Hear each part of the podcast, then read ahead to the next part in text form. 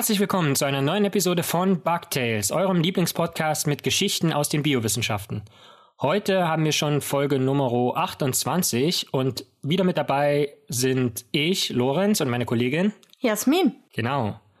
In der heutigen Folge wird es nur eine Geschichte von mir geben, aber bevor wir dazu kommen, fangen wir, glaube ich, erstmal an mit den News, oder? Die News. Die News. Postdocs unter Druck. Postdoc, das ist die Phase nach der Doktorarbeit vor entweder der eigenen Laborgründung oder dem Verlassen der Akademie. Und das Magazin Nature hat 7600 Postdocs aus 93 Ländern befragt. Und bei dieser umfassenden Umfrage kam heraus, dass sich die Postdocs sehr unter Druck fühlen und darunter die mentale Gesundheit leidet. Die bisherigen Gegenmaßnahmen der Politik übrigens Fehlanzeige.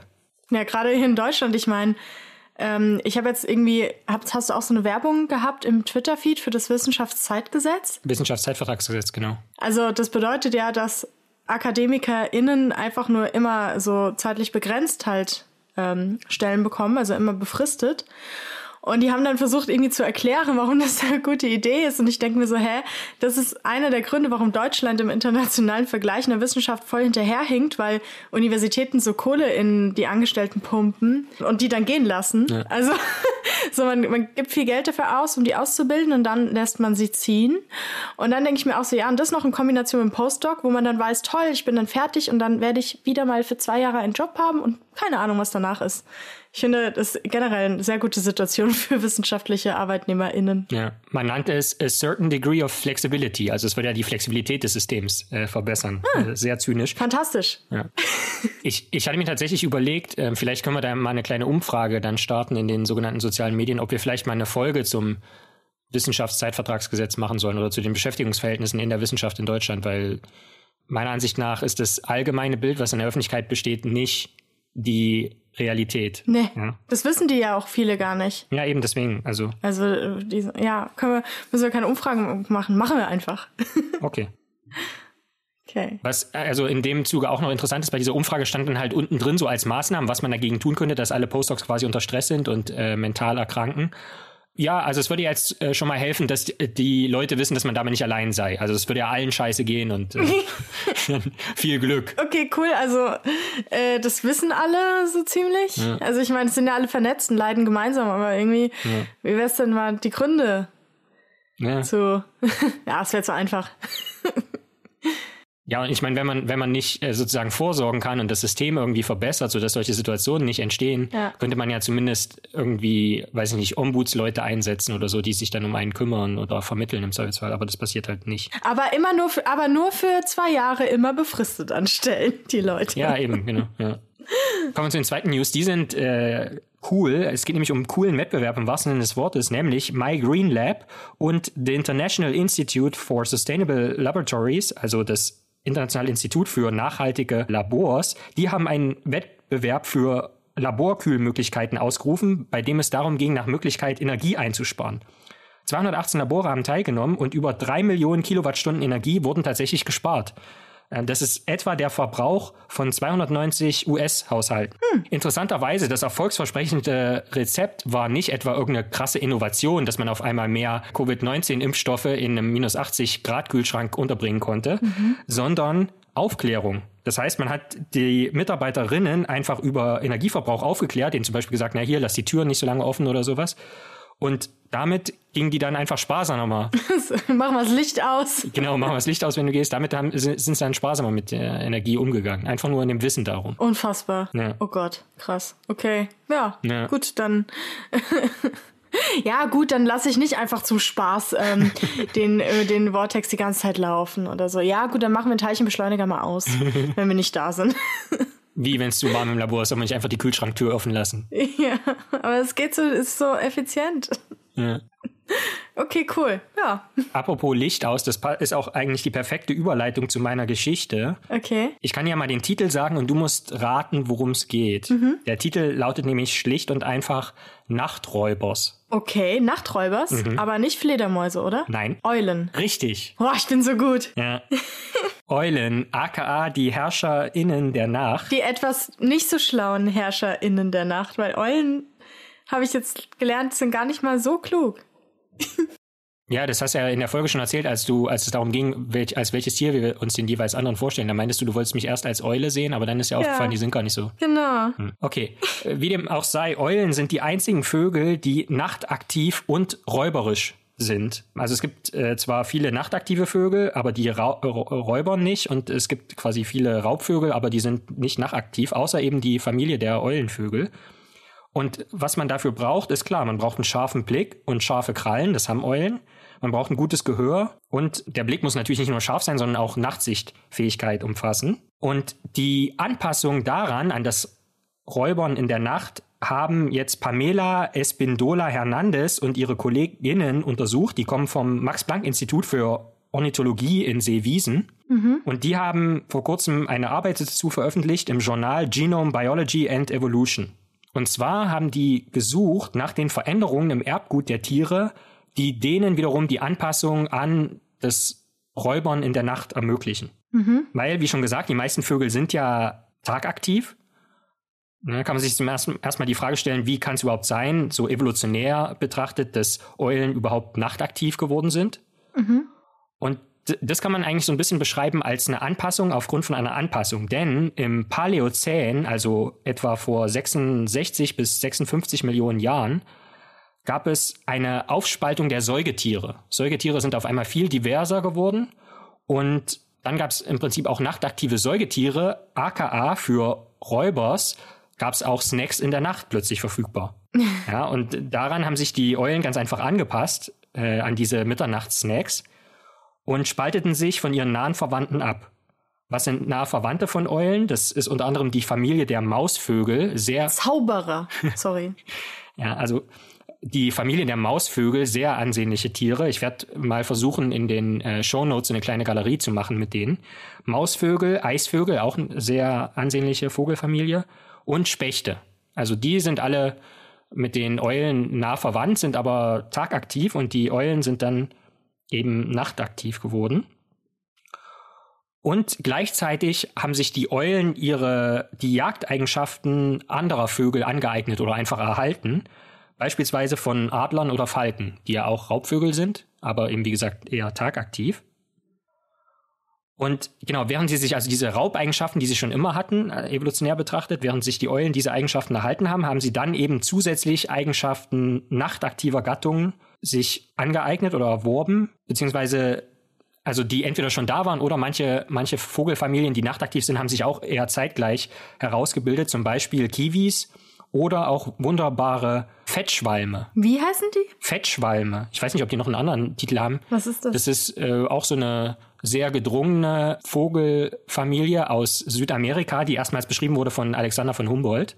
Mhm. Und auch zu denen werde ich ein Bildchen in die Shownotes packen, weil auch die sind, wie gesagt, sehr ansehnlich. Mhm. Nun aber zur Nachtjagd. Also wie gesagt, Eulen mussten beide Eigenschaften kombinieren, die sowohl Nachtaktivität erlauben als auch Jagd. Und dabei haben sie einzigartige Eigenschaften miteinander kombiniert. Mhm. Zum einen haben sie eine sehr lichtempfindliche Netzhaut für das Nachtsehen, Sie haben asymmetrische Ohren und so Scheiben auf dem Gesicht, die quasi die, die Schallwellen zum Ohr hinleiten, da, was ihnen auch erlaubt, sehr umfassend zu hören, also im Prinzip auch in der Richtung, wo die Ohren jetzt nicht gerade hingewandt sind. Mhm.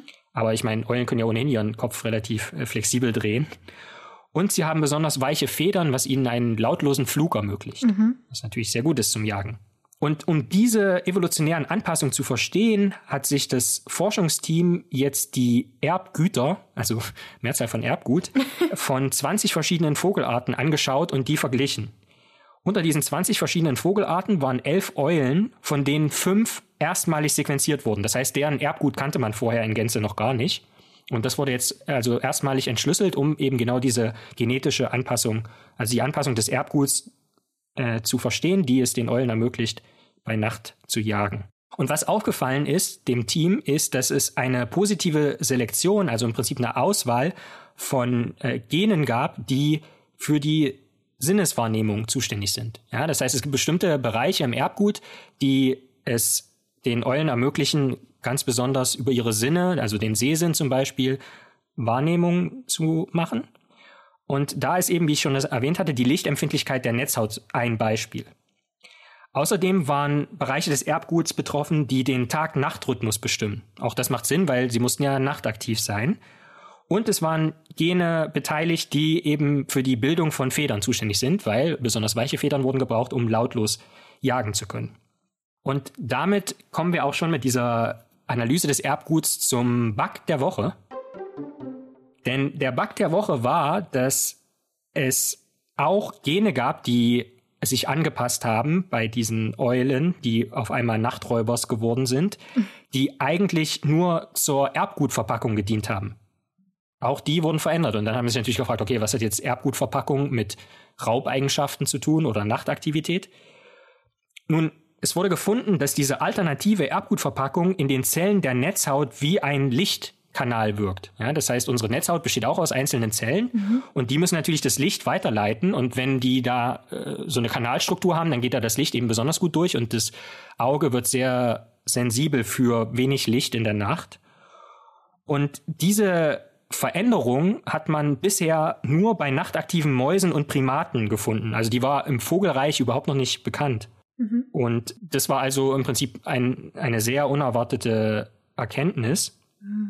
Und was man im Abschluss im Prinzip sagen kann zu dieser Geschichte, ist, dass es, wie gesagt, aufgrund von Veränderungen im Erbgut den Eulen dann möglich war, nachtaktiv zu sein und zu jagen. Aber Eulen nichtsdestominder, was ich nicht verstehen kann, keine Modellorganismen sind. Ja, also wir hatten das ja schon mal erwähnt, dass in in der Biologie oder in den Biowissenschaften werden viele Versuche an Mäusen durchgeführt oder an Fruchtfliegen oder an Würmern, aber Eulen zählen da nicht dazu. Das heißt, man kann sich auch gar nicht wirklich sicher sein, diese, das Erbgut, was man da sequenziert hat, ob das wirklich genau dieselben Aufgaben übernimmt wie das relativ ähnliche Erbgut zum Beispiel in der Maus. Also nur weil ein Abschnitt auf diesem Erbgut relativ ähnlich ist, heißt es nicht, dass das dann auch dieselben Aufgaben übernimmt. Insofern sind diese ganzen Ergebnisse noch mit Vorsicht zu genießen und äh, müssen natürlich jetzt noch weiter bestätigt werden.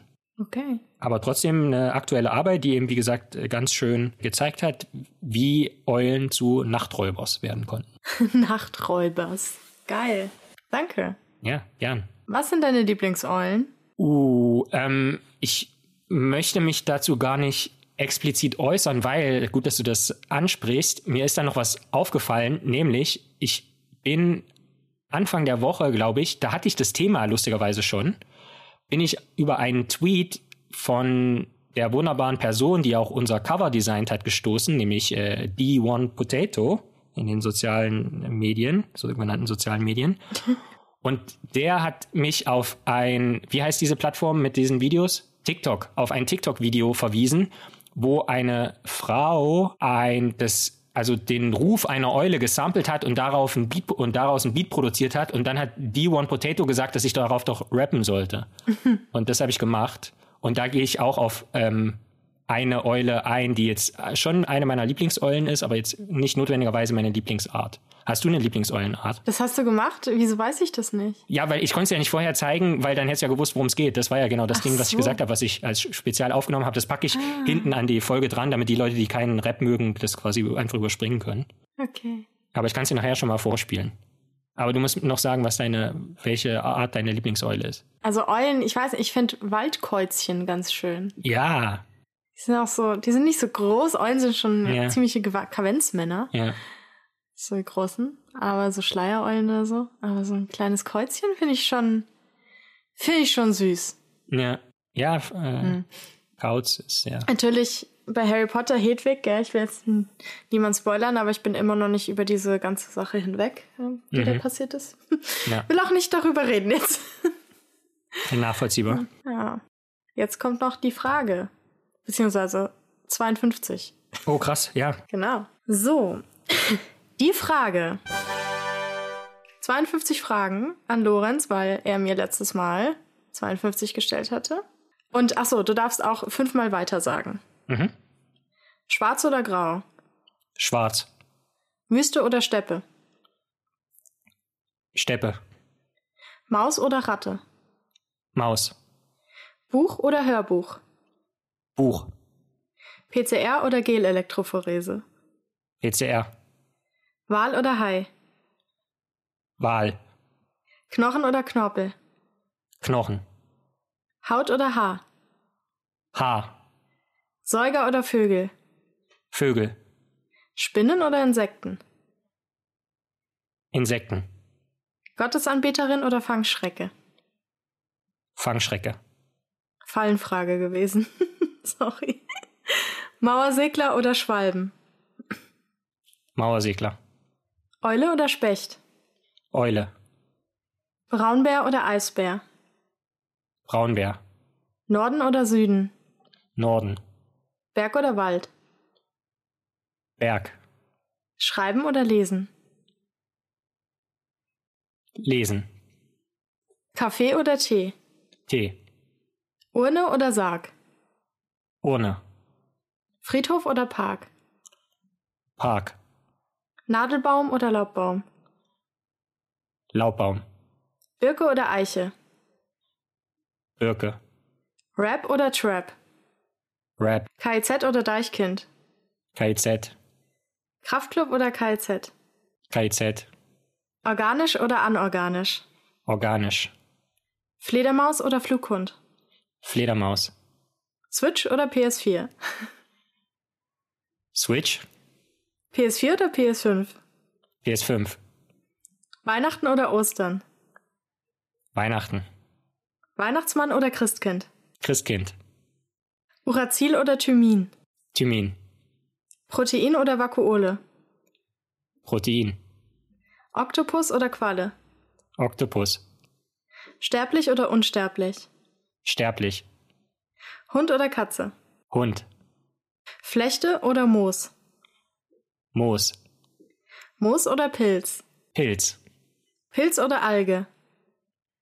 Alge. Biber oder Maulwurf? Maulwurf. Orangen oder Mandarinen? Orangen. Urlaub oder Reisen?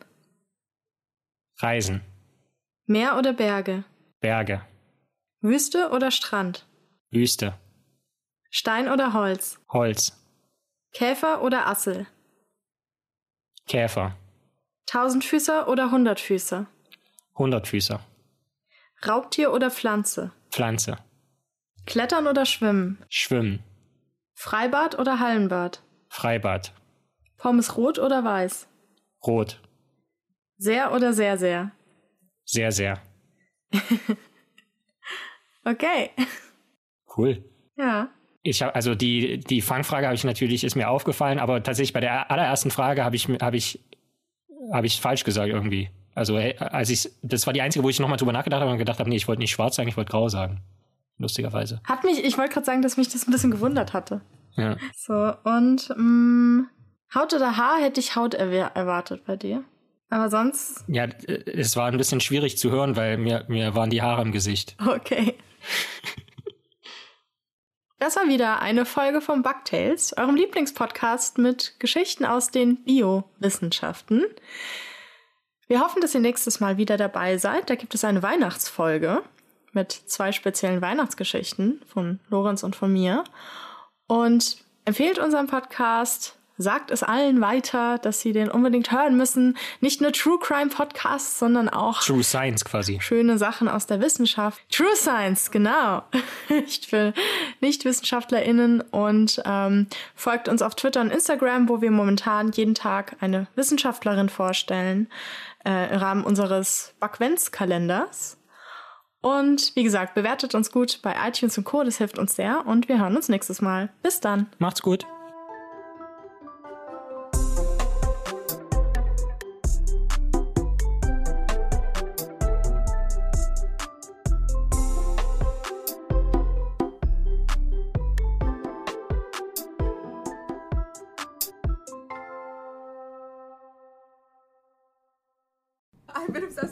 One barred owl, and I was like, maybe I should look up his call. So I'm definitely about to make a beat with it and see if the birders like it. Birders like it? Hm. Hm. Hm. Piano. Vielleicht noch eine Bassline. Bin ich ein Bürder? Nein, ich bin Fan. Nicht der Ästhetik, denn wenn ich pan, sind sie nicht schläfrig, sondern am Scan. Die Hood Panorama mit Nachtsicht dezent. Jagdvogelbeute, Verhältnis gesprengt. Nachteule nach Attentragen im Trend. Fliegend gefiederter Tiger verfängt. Folgeempfehlung, Bugtails FM.